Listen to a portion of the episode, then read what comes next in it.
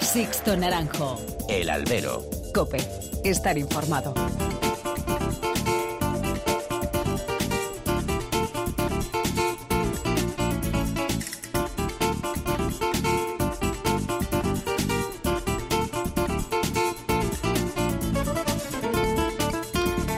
¿Qué tal? Muy buenas y bienvenidos a esta nueva emisión del Albero, a la cita con los toros que tenéis todas las semanas aquí en cope.es. Han recibido un cordial saludo de quien nos habla de Sixto Naranjo en nombre de todo el equipo que realiza este programa. Estamos ya a mediados del mes de septiembre, muchas, muchas son las ferias llamadas del cereal que en estas semanas copan los titulares de los principales medios taurinos, Valladolid, Salamanca, Albacete, Murcia, Nimes, Guadalajara, la próxima de San Mateo, Logroño, el mes más taurino del año, sin lugar a dudas, y lo vamos a analizar aquí en el albero al final, en nuestro tiempo de análisis. Pero septiembre es también el mes de los novilleros. Muchos son los pueblos de nuestra amplia geografía nacional que en estos días celebran centenares de novilladas siendo el pilar sobre el que se sostiene el futuro de la fiesta. Por su importancia y extensión, Calasparra, Villaseca de la Sagra, Arganda del Rey ya celebradas y Arnedo y Algemesí en el horizonte son el póker de ferias de novilladas que año a año siguen creciendo en interés. Los ayuntamientos de estas localidades, cada uno de un color y partido, demuestran que se puede apoyar la tauromaquia desde el escalafón de los más jóvenes.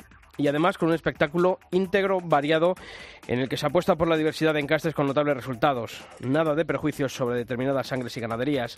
Estas localidades son la Galia Taurina, como bien la ha definido el compañero Antonio Lorca en el país. Y como las cosas bien hechas bien parecen, el público responde a la llamada de estas ferias y de los novilleros. Algo deberían se mirar el llamado sistema cuando muchas plazas y ferias las hemos visto con entradas preocupantes en las últimas semanas, con carteles de los que llaman rematados con figuras. Enhorabuena a tantos y tantos pueblos que apuestan por la fiesta y por los novilleros. Comenzamos. Sixto Naranjo. El albero. Cope. Estar informado.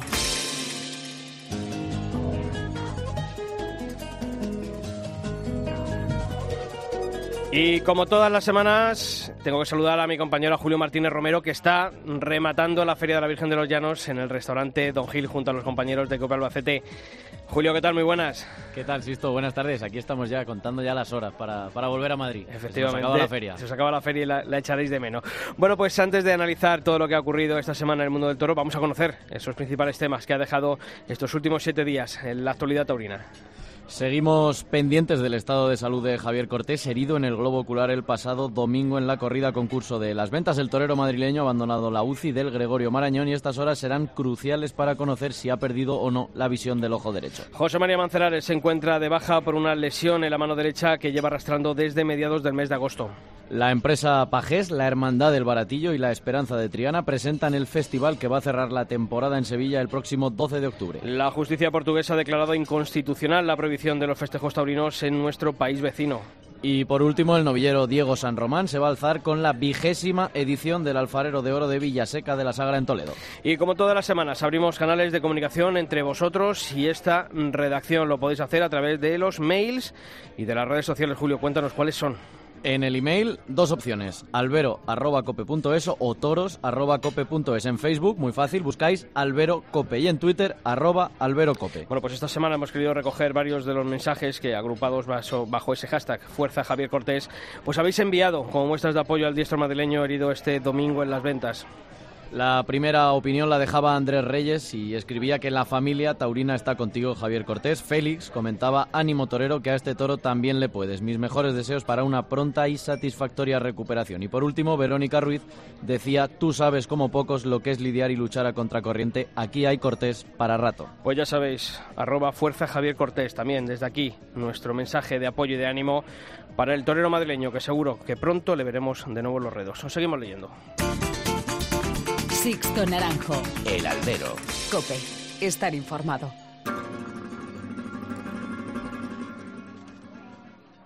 Un peu plus sucré, un peu plus salé. Non, moi je préfère plutôt quand c'est pimenté.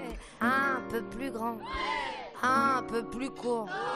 Non, moi je préfère plutôt y aller à pied. Un peu plus clair, un peu moins cher. Non, moi je préfère la montagne à la mer. Un peu plus blanc, un peu plus noir. Non, moi je préfère les gens qui osent y croire.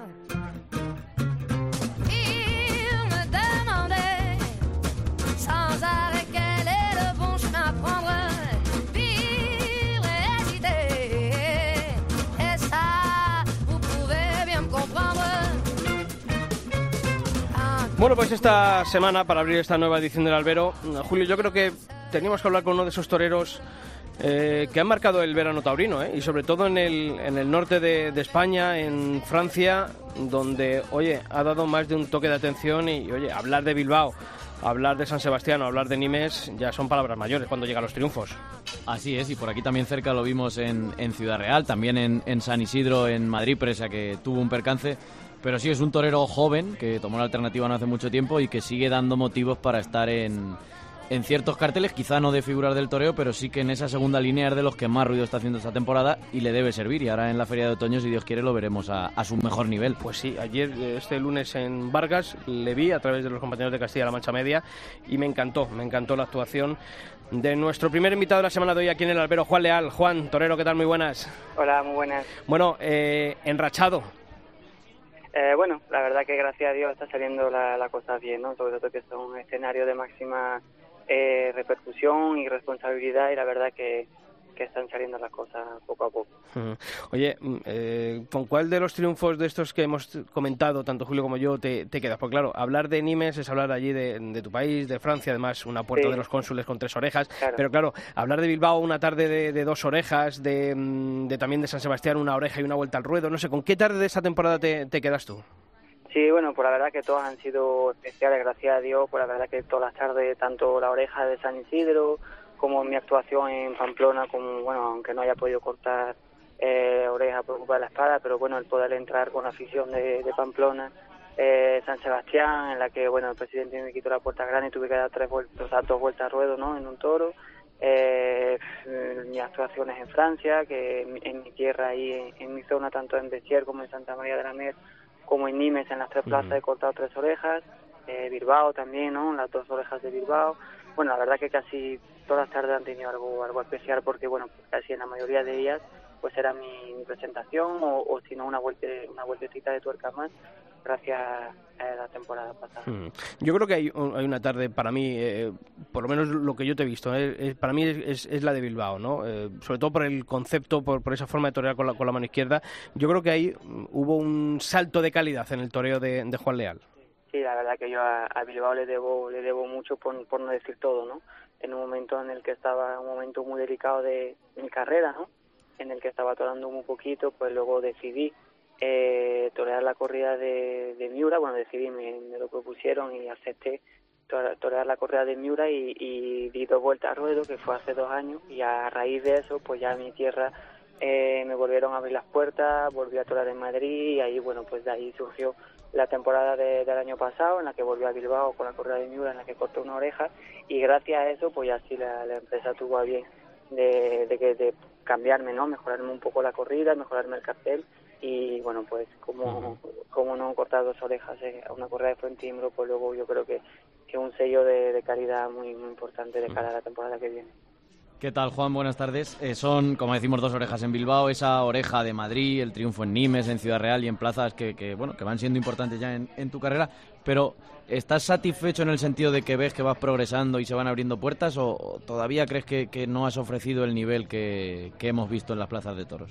Hombre, desde luego, ¿no? Eh, contento, bueno, pues uno está contento, ¿no? Y la verdad que no te voy a mentir, estoy muy contento de, de cómo, la cómo está saliendo la temporada, satisfecho, pues, pues siempre queremos más, siempre queremos mejorar y sobre todo en mi caso, ¿no? Que el camino por recorrer todavía es, eh, es largo, porque bueno, pues eh, quiero ser alguien, alguien importante en el toreo y, y todavía queda mucho por trabajar, pero por lo menos yo creo que todo lo que se hace con entrega, cada vez que salgo a la plaza intento entregarme al 100% y el público pues lo sabe captar y, valorar.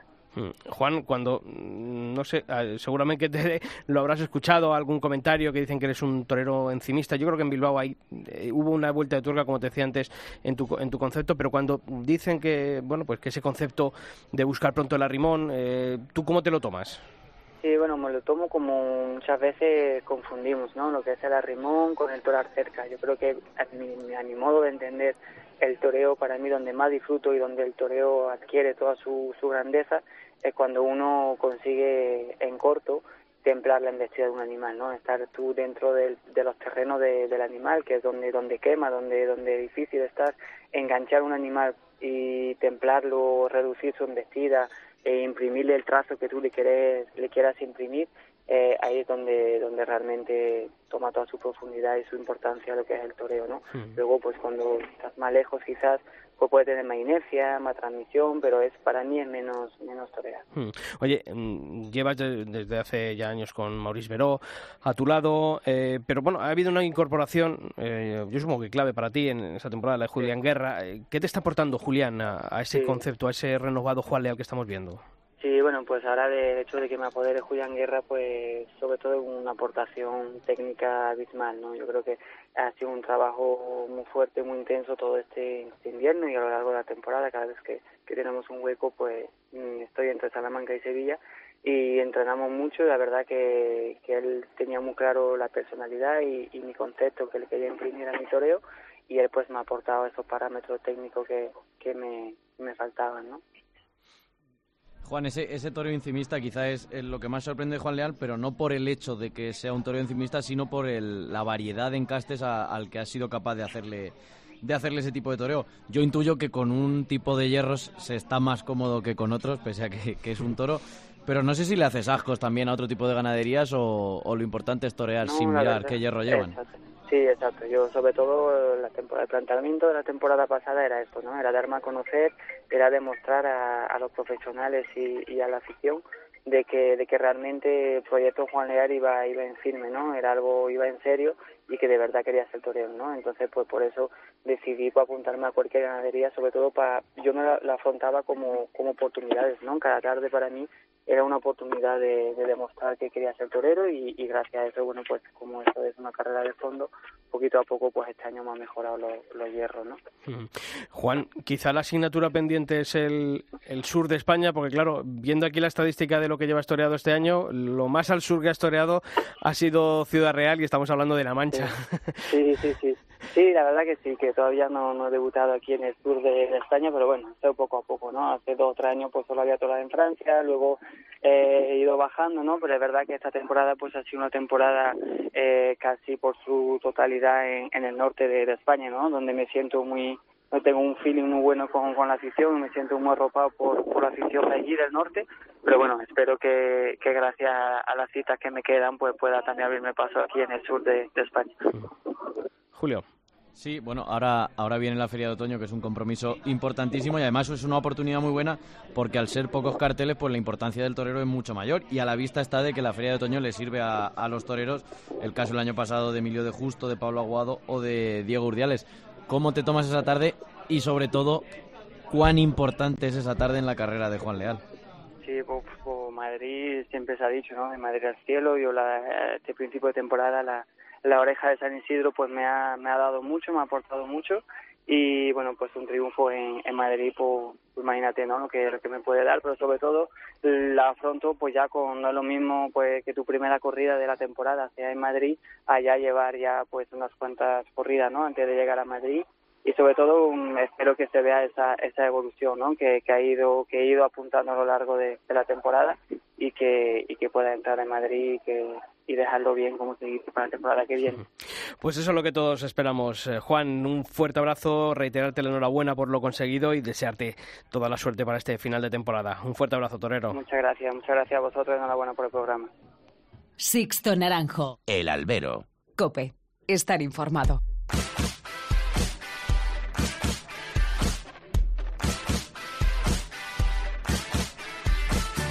Aquí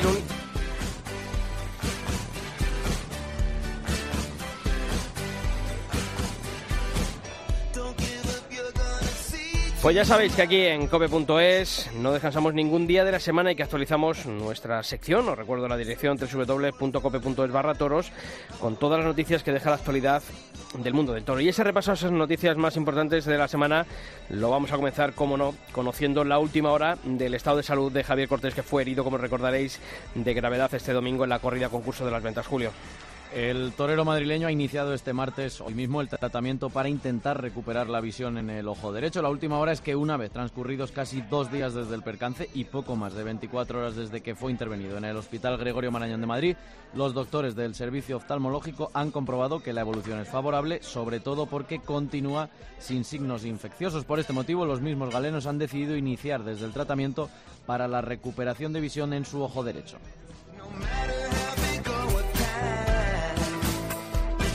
Y otro lesionado, en este caso José María Manzanares, que se encuentra en el dique seco por culpa de una afección en la mano derecha. El alicantino no va a poder realizar el paseillo hoy martes 17 en Murcia, como estaba previsto, debido a una lesión en la mano derecha que lleva arrastrando desde mediados del mes de agosto y que le impide realizar su labor con normalidad. Según explica el parte médico firmado por el doctor Alfonso González Orús, Manzanares presenta una lesión en la palma de la mano derecha con inflamación y dolor intenso a la presión. Esto le impide coger el estoque para ejecutar la suerte suprema, teniendo por tanto que permanecer con reposo absoluto de la mano.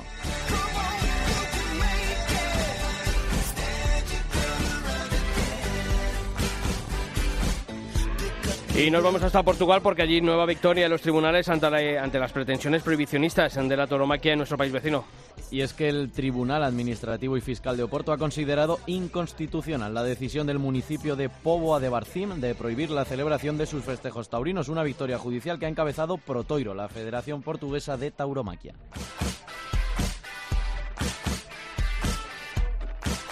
Pues ya sabéis, todas estas noticias y muchas más en nuestra web en cope.es barra toros. Continuamos.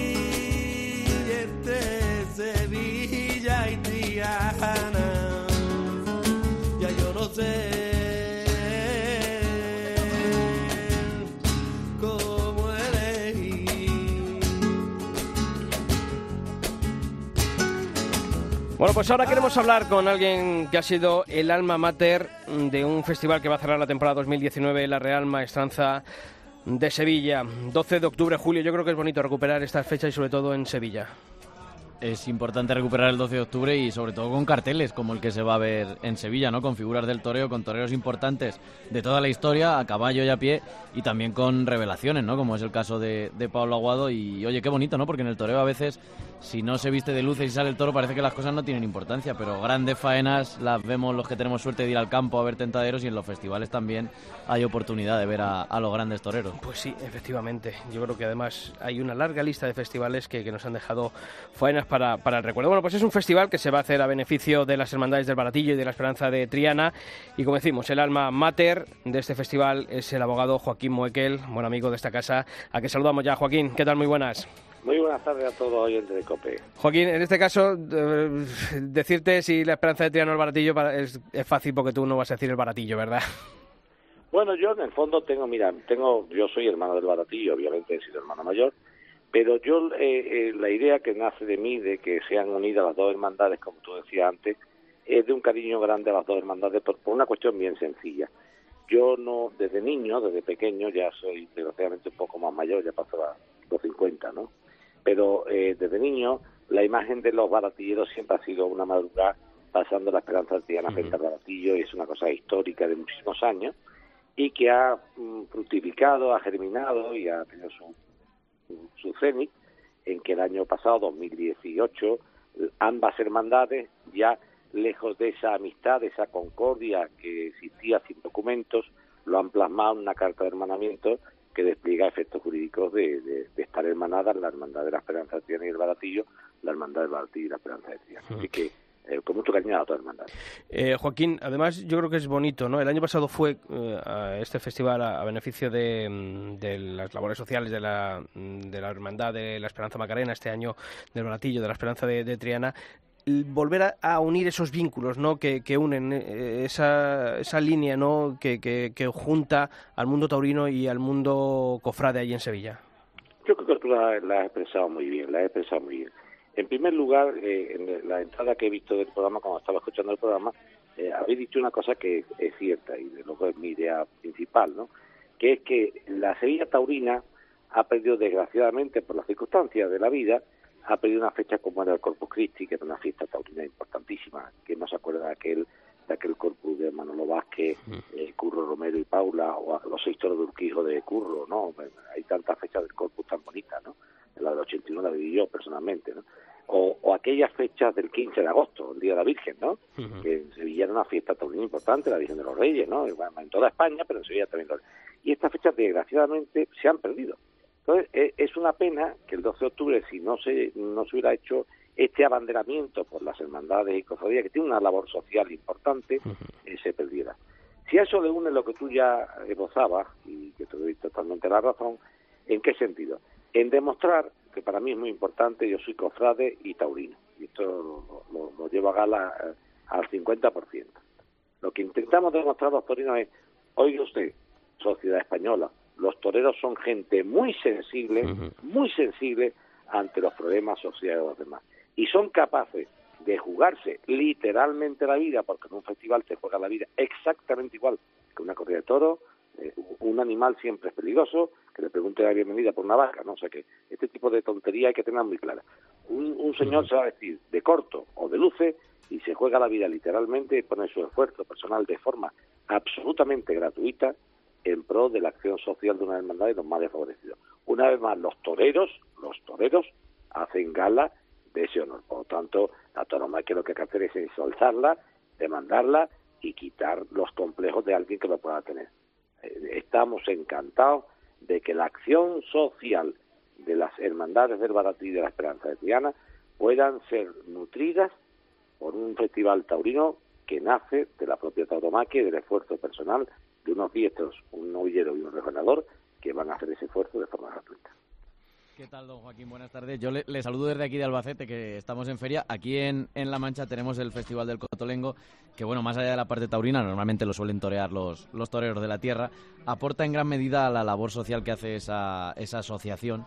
Y no sé si este, fe- este Festival de Sevilla, ya lo estaba diciendo usted, pero por apuntar y por matizar, es eminentemente solidario, pero ¿qué porcentaje de- tiene de taurino y qué porcentaje tiene de, de cofrade? Bueno, de cofrade, de cofrade lo tiene todo, lo tiene todo, que es el, el fin de, los, de los beneficios que puedan obtenerse de- del festival, pero de taurino lo tiene exactamente igual todo, ¿por qué? Porque eminentemente es una fiesta de la tauromaquia. Lo que yo he intentado hacer es decir, oiga, primero, eh, Sevilla se inicia con un cartel que es el Domingo de Resurrección, a un lleno completo y una fiesta de los toros. Sevilla no se merecía terminar la temporada taurina un 12 de octubre con un cuarto de plaza, mil personas o mil quinientas personas. Eso no se lo merece Sevilla. Sevilla tiene que terminar la temporada en una plaza de temporada exactamente igual que la comienza. Y si la comienza con un domingo de resurrección pletórico, en ese domingo de resurrección pletórico, tiene que terminar con un 12 de octubre exactamente igual de pletórico. Por lo tanto, ¿de taurino que tiene? Pues todo, porque la confección del cartel es muy importante, ahora lo comentaremos si queréis, porque creo que no se puede hacer un cartel más rematado partiendo de la base que faltan dos figuras importantes como son el Juli y Roca Rey y sin embargo a pesar de no estar Juli y a pesar de no estar Roca Rey está rematadísimo el cartel que son muy complicados ¿eh? Rematar un cartel sin dos grandes figuras del toreo como son Julián López el Juli y como son eh, Andrés Roca Rey ¿no? por lo tanto de Torino tiene mucho en la composición y de Cofrade tiene que el fin eh, final del- de los beneficios que puedan obtenerse por la asistencia de los aficionados toros eh, va destinado a las hermandades, ¿no? Joaquín, has dicho la composición del cartel. Es un cartel eh, muy sevillano, ¿no? Porque menos José María Manzanares, el resto, bueno, pues tienen o son naturales de, de allí de Sevilla, de algún pueblo cercano, como puede ser eh, Jaime González Écija.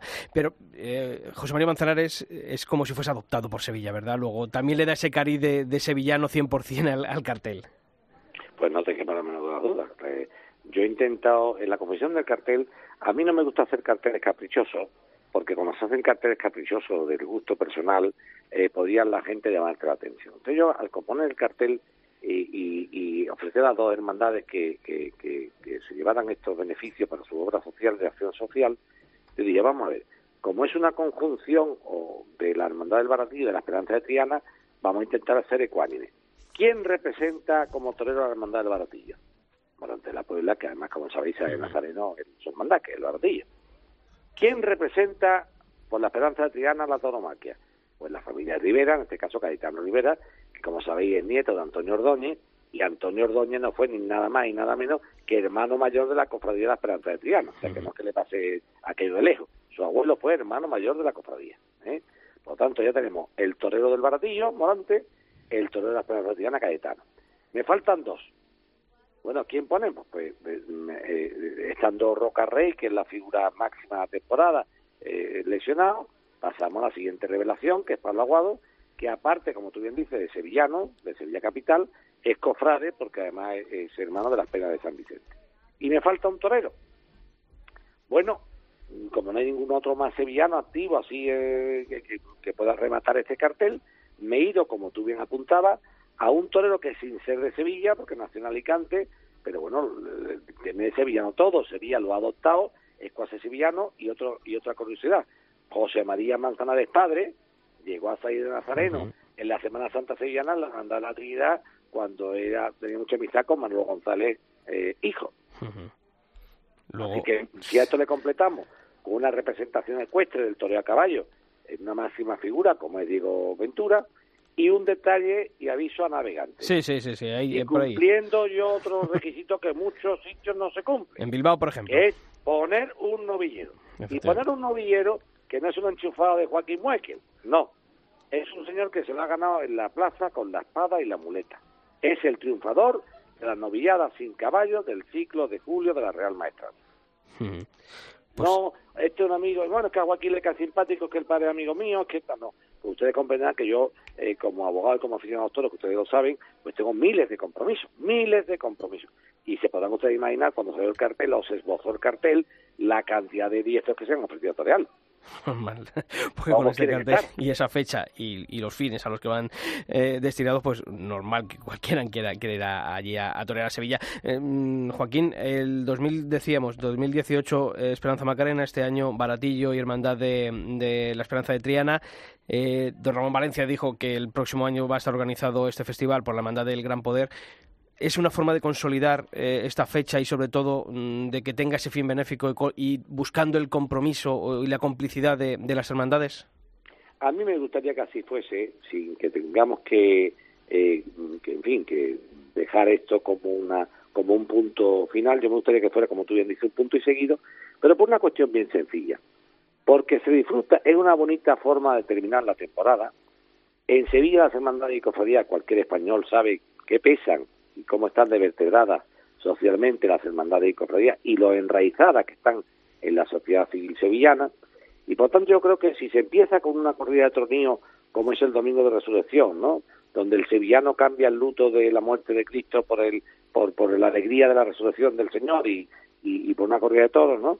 Pues yo pienso que también sería una bonita forma de poner punto y final a la temporada con unos carteles donde los diestros eh, se sientan a gusto, eh, eh, eh, hagan un, un- en este caso un pequeño esfuerzo de carácter gratuito y eso al hacerlo ellos de carácter gratuito su esfuerzo permite permite que la adquisición de los de los entradas y los billetes para los boletos que llamamos los taurinos para asistir puedan tener precios populares con lo cual con lo cual eso eh, hace que personas que no van habitualmente a los festejos por, por la carestía de los mismos puedan acceder. Me refiero a un público joven que de otra forma no podía hacerlo. En el Festival del Baratillo y de la Esperanza de Triana, pues fíjate que yo he puesto las entradas las más baratas a 13 euros, las más caras a 70. Entonces tienes ahí un abanico de posibilidades que el que ya no vaya es porque no quiere, porque 13 euros, quitando mal y pronto, tiene todo el mundo.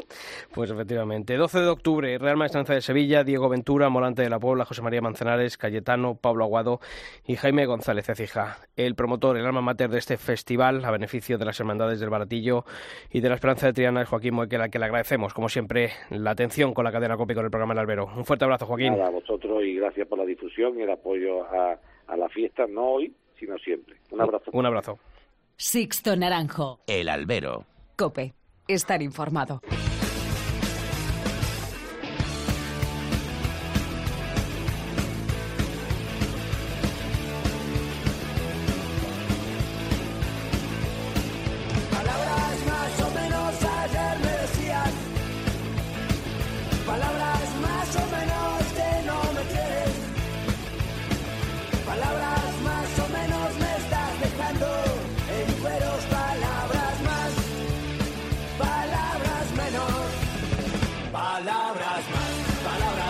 Bueno, pues como siempre hacemos en el albero, en este último tramo de cada programa, tenemos que abrir tiempo de análisis, tiempo de tertulia para comentar lo que ha ocurrido en el mundo de los toros en los últimos siete días.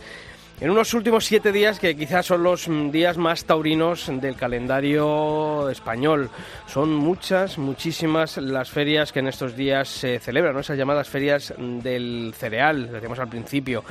Valladolid, Salamanca, Guadalajara, Albacete, eh, Murcia, que ha comenzado ahora, en Francia, Nimes y tantos y tantos pueblos que durante estos días de estas fiestas del Cristo de la Virgen de Septiembre pues celebran sus fiestas con, un- con los festejos taurinos. Y como siempre es habitual la cadena COPE en estos días se vuelca también con la cobertura a lo largo de sus emisoras de los festejos taurinos y de las distintas ferias que se celebran a lo largo de la geografía nacional y por eso bueno pues en la tertulia de hoy pues queremos contar con quienes han estado al pie del cañón durante todos estos días transmitiendo la pasión por la tauromaquia en distintas emisoras de la cadena COPE.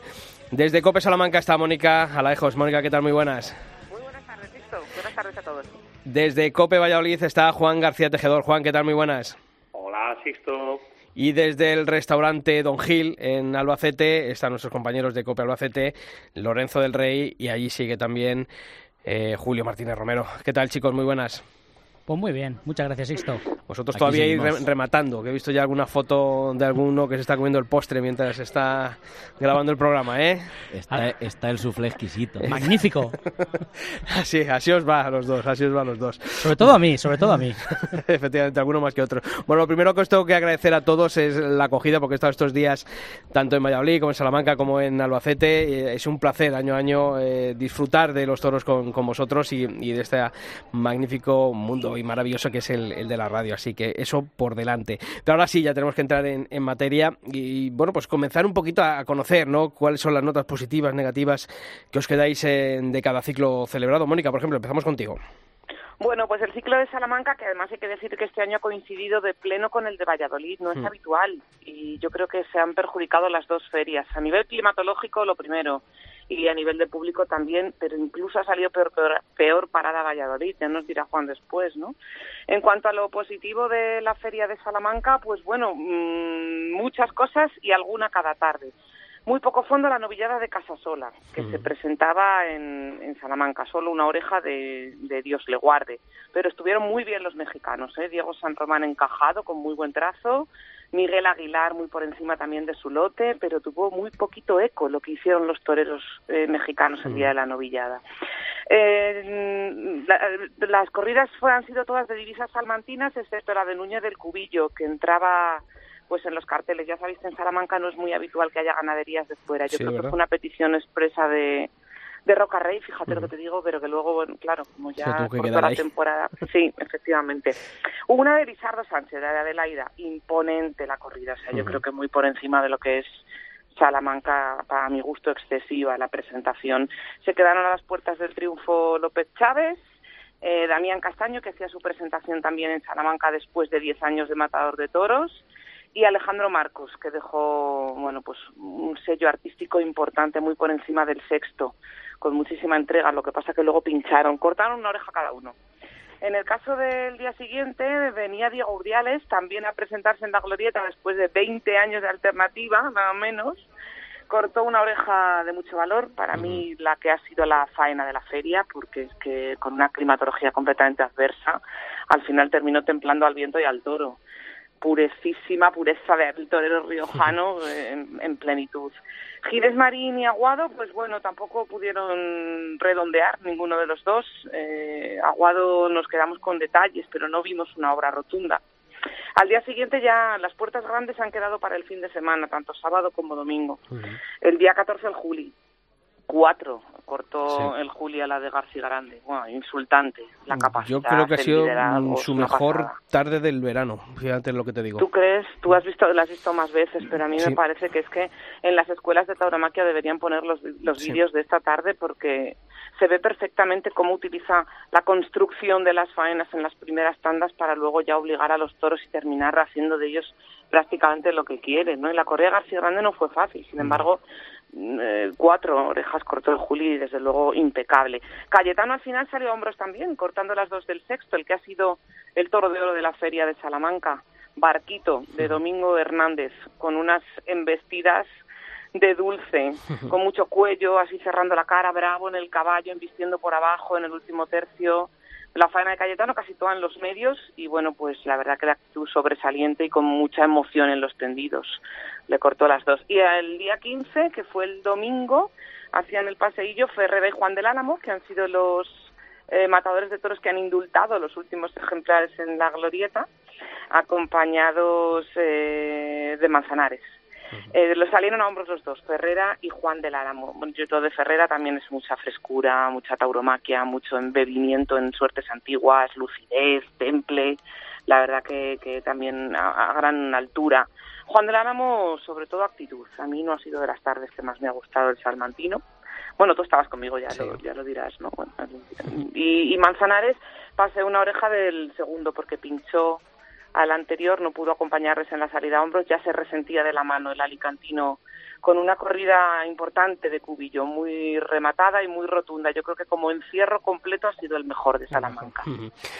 Donde estuvo amenazando lluvia y al final les dejó sin fin de feria fue en Valladolid. Juan, eh, ¿con qué notas positivas? ¿Cuál es el balance que haces tú de la, de la feria de Nuestra Señora de San Lorenzo? Además, lo, decíamos, lo decía Mónica y lo hablamos cuando estuvimos allí. Ese, ese solapamiento de fechas no ha venido nada bien a, a ambas ferias, pero sobre todo a Valladolid. Sí, yo creo que, bueno, pues esa es la nota, vamos a decir, discordante, ¿no? La falta de público en los tendidos. Recordemos que es una, una feria, si me permitís el dicho, mal parida, ¿no? Eh, recordemos que la feria de Valladolid iba a contar con, con la presencia de Roca Rey dos tardes.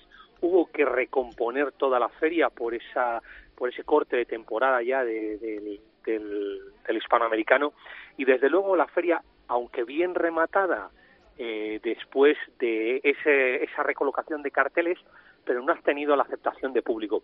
Hay que recordar que aquí la, patrona de Valladolid es la Virgen de San Lorenzo, el 8 de septiembre, y es muy curioso que durante ese día no hubo toros en Valladolid. Es decir, cayó en domingo, no se celebra corrida de toros, cosa que no entiende nadie, pero evidentemente la empresa, imagino que con buen criterio ellos lo que quieren es pues que los días de más público, que suelen ser jueves y viernes, pues sean los días de, de mejores carteles. Los carteles pues se comenzaron con una novillada con pigadores, una, una, vamos, una novillada del hierro de Torrealba, eh, bien presentada, en la que Marcos pues, pues salió triunfante y sobre todo eh, Plaza, que vimos a un torero muy hecho, muy cuajado, muy de ya poder tomar la alternativa y desde luego eh, bueno pues eh, emprender metas mayores. Y luego pues el cartel, uno de los carteles más esperados, ese mano a mano entre hay de la pinchazo, Puebla, ¿eh? De eh, hubo un pinchazo fuertísimo tanto con el público como con el cartel en sí, porque salió una corrida de toros horrorosa, horrible de Juan Pedro Domecq, eh, mal presentada. Eh, bueno, ¿qué vamos a decir? Al final fueron dos toros de Juan Pedro, dos toros de García Grande, y dos toros de Jandilla que tuvieron que remendar esa tarde y luego no llegamos a los tres cuartos del aforo. Sí que es verdad que hablando hablando con Manolo Martínez Erice en una de las tertulias que organiza Cope Valladolid, eh, él decía que no entendía ¿no? que el público de Valladolid asistiera a carteles tan rotundos, tan rematados eh, y que bueno que, que, una fecha tan tan rara como normalmente suele ser San Pedro Regalado que ha costado tanto en Valladolid pues llenen los carteles y sin embargo ahora mismo eh, cueste tanto la feria de Valladolid no lo sé, la verdad es que son cosas que entre las empresas se piensan y bueno, pues ellos sabrán lo que tienen que hacer para mejorarlo. Sí que dos notas muy, muy gratificantes respecto a los años atrás. Ha habido dos corridas muy bien presentadas. La de la familia García Jiménez, la de Matilla, muy bien presentada, con cuatro toros para mi gusto de nota, y el sexto, eh, bueno, pues con sus complicaciones, desde luego, también para poderle torear, para tocarle esas clavijitas y esas teclas ¿eh? y hacer el buen toreo, y desde luego eh, el encierro que llevó Moisés Fraile en cuanto a presentación sensacional y con un toro deslumbrante que hizo quinto, mira aquí lo del quinto malo, fue y, y, desde luego existió. extraordinario, un toro codicioso, repetidor, con humillación yo creo que López Simón no le supo atacar de la manera que le tenía que atacar y desde luego, para mi gusto, por debajo de las condiciones del toro. Sí que salió por la puerta grande al cortar dos orejas, tanto del primero de su lote como de este quinto, pero no de esa manera rotunda. Y luego, como tú bien has dicho, yo no sé si el diluvio fue en el ruedo o el diluvio fue en taquilla. Me, mm, vamos, pondría la mano en el fuego que más lo uno, lo que he dicho lo último, que lo primero. Y además es que compartíamos horario con el Real Valladolid, que también se estrenaba en su campo, y evidentemente, pues todas estas cosas hacen mucho daño y yo creo que las empresas se lo deben hacer mirar. En cuanto a coincidir con Salamanca, pues mira, la primera que hemos echado de menos este año ha sido a Mónica, que no ha estado con nosotros en Valladolid allí, y desde luego, pues son de las cosas que, bueno, pues, pues que te gusta coincidir con la gente de todos los años. Pero desde luego, más que nada, yo creo que el público de Valladolid lo que ha hecho ha sido dar una nota de atención a la empresa para que cambien las cosas, pero además de inmediato. ¿eh?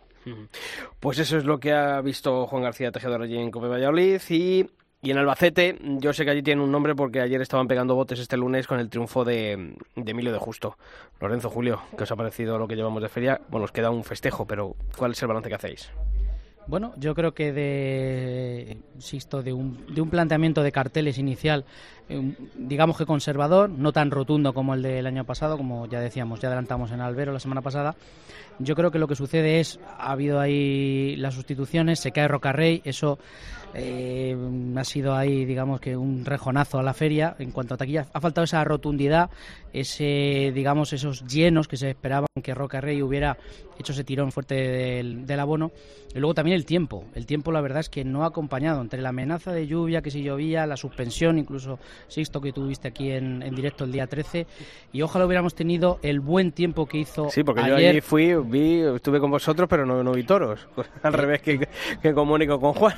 Bueno, pero viste la otra feria, que también está bastante bien. ¿eh? el eslogan de Cope Albacete en feria es la feria taurina y la otra. Y la otra.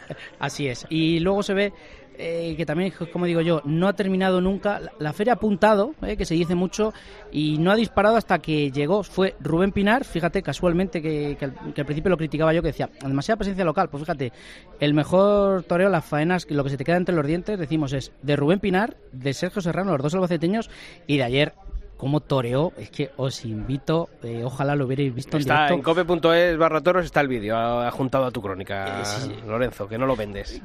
Ya hayas estado muy bien, insisto. Por eso eres el jefe y yo estoy aquí en Albacete únicamente. bueno, ya, ya me entiendes.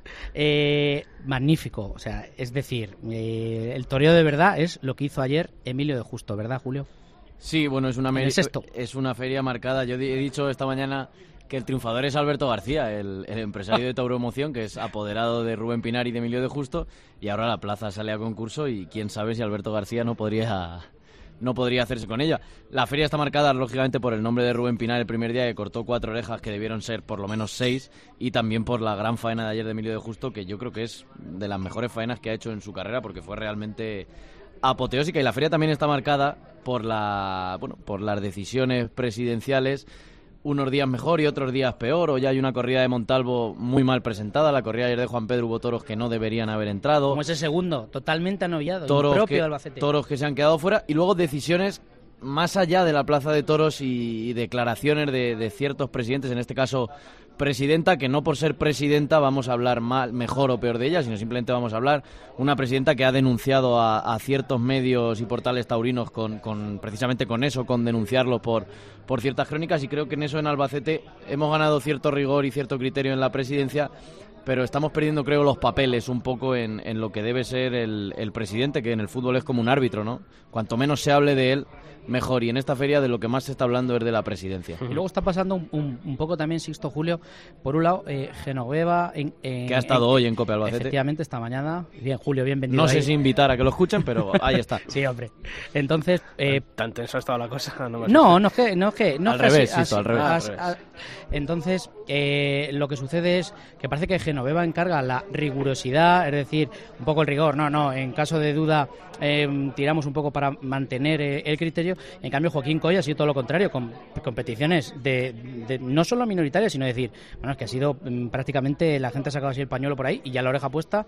O sea, mm, yo pediría más un criterio unificado por parte de, los dos equipos presidenciales en la Plaza de Torre de Albacete, porque si no, me parece que es un día un poco... Eso, eso pasa en todas las plazas, ¿eh? Sí, sí, eso te voy a contar aquí en Madrid con, cinco equipos presidenciales. Oye, una, una pregunta... sí, dime, Julio. Lo que nos da envidia es escuchar a, a Juan y a Mónica, que tienen mucho que contar y muy bueno de, de Valladolid y Salamanca, y aquí en Albacete, taurinamente, tenemos muy poco que contar porque la feria eh, de momento llevamos 16 orejas y si se queda así, Dios no lo quiera hoy, sería la feria más pobre en cuanto a trofeos desde el año 1991. Está siendo una feria en la que no hemos visto absolutamente nada más allá que Emilio de Justo y Rubén Pinar. Y en Toros Sisto, un apunte rapidísimo. Desigualdad en la presentación y ¿qué nos quedamos de juego? Los dos toros de Joselito, el Tajo la Reina y el toro de ayer de Juan Pedro en la muleta. Lo demás, fíjate, un apunte, un guiño de la corridas mejor presentada, la de Daniel Ruiz. Sinceramente, ¿eh? no digo con bueno, ni nada. que tiene mucho prejuicio, pero no. No, no, no, lo digo en serio. Yo lo que es. Ya eso que es de la casa. Oye, una pregunta que, os hago a, todos en conjunto. Eh, lo ha dicho Mónica que decía, bueno, en Salamanca estaba prevista la, corrida de, a lo mejor por petición de, Roca Rey. ¿Se ha notado o, habéis notado, habéis sentido que la gente haya echado de menos a, Roca Rey o una vez que, bueno, pues ya está asumido, allí nadie, nadie se ha acordado de, de él? Mónica. Hay mucha gente en Salamanca que tenía la fecha reservada desde que desde que salieron los carteles, sobre todo gente de la provincia también, ¿eh? de todos los pueblos de alrededor que tenía la, entrada reservada y el entusiasmo guardado en ver a Roca Rey.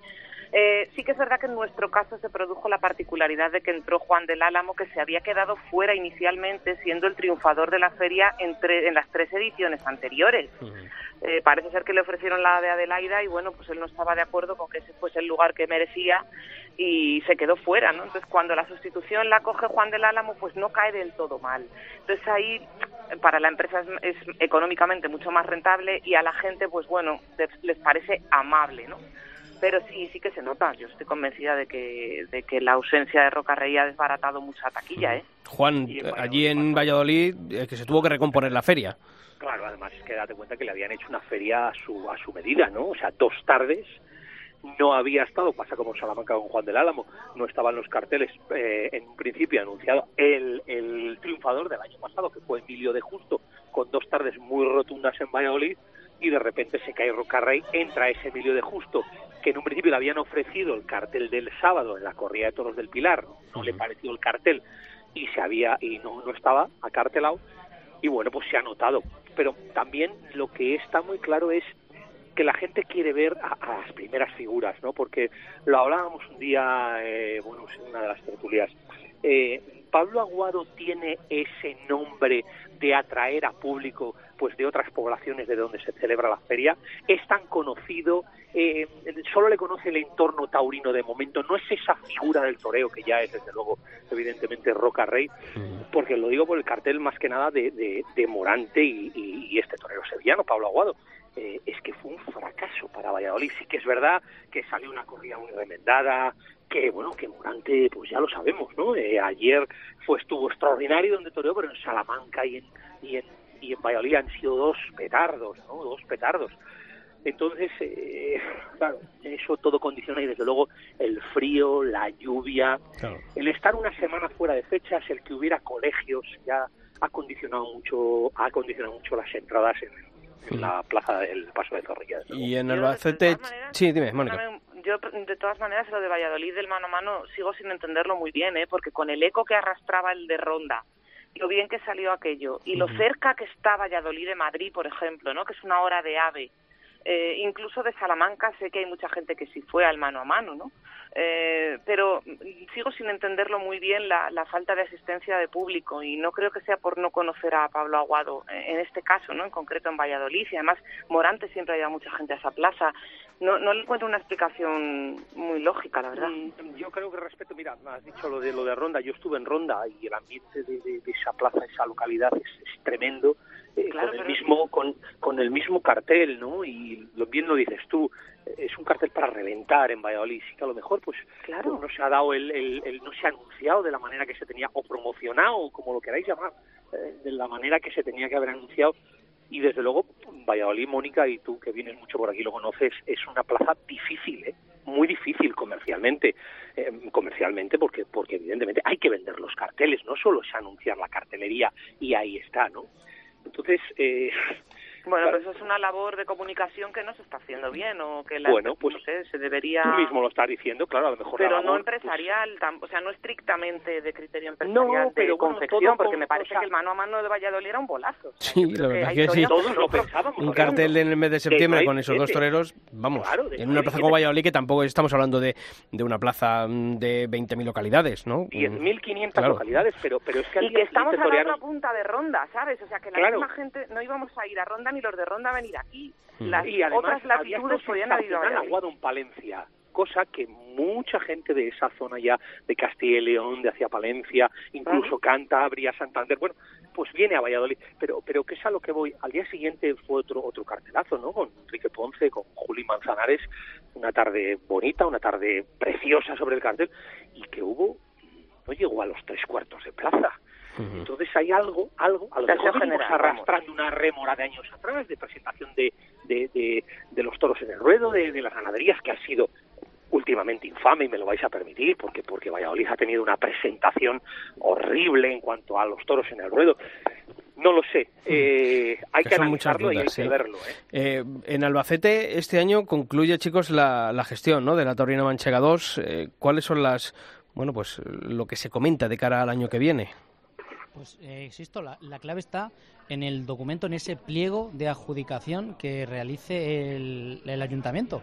Porque, claro, mira, esta- precisamente esta mañana hemos tenido al alcalde de Albacete, Vicente Casán, y nos estaba hablando del pliego y a una pregunta mía que le decía, bueno, que no sea un pliego dirigido, porque claro, si tú pones en, en un pliego que tenga una serie de requisitos, como bien sabéis, que te diga una empresa que lleve tantos años haciendo esto, que lleve tantas plazas, que lleva tal, si le haces un traje a medida, estás acotando mucho. Y, eh, el alcalde ha prometido que va a ser un, un documento abierto, que va a ser con luz y taquígrafos y que también ha dicho una cosa que, que creo que tiene razón. Dice, tampoco mm, podemos pasarnos en el sentido de apretar demasiado las clavijas porque, claro, eh, mm, da para lo que da. O sea, que tampoco puedes aquí venir a, inventar la pólvora, ¿sabes? ¿Y cuál es la o qué os llega, qué feedback os llega desde la empresa? Eh, ¿Ellos tienen la intención de presentarse o, o creen que han concluido una etapa al frente de la Plaza de Toros de Albacete?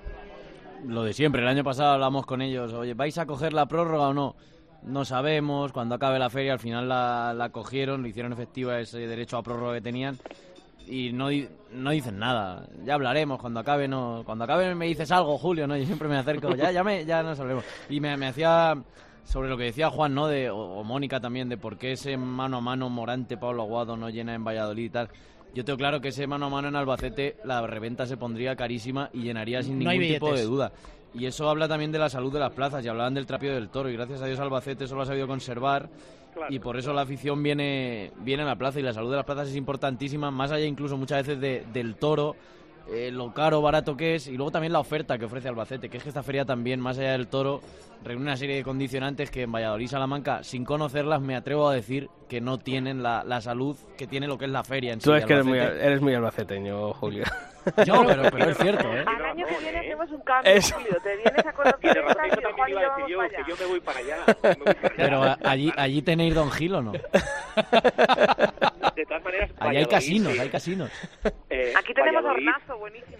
Bien, Valladolid buenísimo. también cumple este año contrato, la empresa que lo tiene evidentemente es de propiedad particular la plaza, eh, gracias a Dios, porque si no ahora mismo en Valladolid no habría toros con el ayuntamiento que tenemos. Y, y bueno, pues en, en palabras de Manuel Merte que se dice, bueno, él está muy tranquilo, la amistad con la, la propiedad es tremenda. Y bueno, pues eh, sí que le apreté un poco la entrevista y le dije, bueno, pues a mí me han contado que, que ya tienes firmado cuatro años más. Y me dijeron, ah, pues si te lo han dicho, pues a lo mejor es verdad. O sea, no me lo negó, ni mucho menos. Con lo cual imaginamos que esta empresa pues seguirá eh, llevando las, las, las diferentes ferias de, de San Lorenzo y de, y de San Pedro Regalado y bueno, esperemos que poco a poco, porque claro, los primeros perjudicados de todo esto son ellos, desde luego, que son los que exponen, que poco a poco pues vayan vayan rematando las cosas y se vayan haciendo las cosas de otra manera para que el público de Valladolid pues pues venga a la Plaza de Toros, luego. Pues chicos, que ha sido un placer hablar estos minutos de toros con vosotros. Reiteraros la- las gracias, el agradecimiento por, por la acogida, tanto en Salamanca como en Valladolid, como en Albacete. Y que lo habéis bordado, ¿eh? porque uno se ponía al mediodía la tertulia de Juan, o después a las 3 la de, la de Julio y, y Lorenzo en Albacete, las retransmisiones en Cope Salamanca con, con Mónica y con Paula Zorita que han estado allí en el Coso de la Glorieta y, y ha sido un placer el, el escuchar la cobertura de la cadena Cope en estos días. Mónica Lejos desde Cope Salamanca, un fuerte abrazo. Enhorabuena a todos y, y muchas gracias a ti por el apoyo siempre. Un abrazo. Juan, como siempre también, enhorabuena por el trabajo y gracias por haber estado aquí esta semana. Pues sí, enhorabuena a todos, porque bueno, pues somos los que llegamos, hacemos llegar la fiesta a todos los lugares y desde luego a ti por el apoyo que siempre nos das y esa cobertura que, que nos hace llegar a más gente. Un fuerte abrazo. Y a esto, toda esta pareja de, de Cope Albacete, a Julio le espero aquí ya la semana que viene o no, o, te, vas sí, a, vas- te vas a poner a desmontar las carpas allí. Mañana me puedes llamar ya si quieres. Ya está disponible, El ¿no? sábado, el sábado tenemos un manchego, Sergio Serrano, que torea en Madrid. El domingo, el Esa- He dicho sábado, pero sí, domingo, el domingo. sí. Esa sencilla corrida de Saltillo y Uf. Araur de Robles. Sí, sí, ese Que desafío. además Sergio Serrano, que es de las mejores faenas de la Sí, feria. señor. Sí. Con permiso, lógicamente, de Emilio de Justo, que eso ha estado, pero a nivel de las mejores faenas del año, diría yo, incluso. Joder, chicos.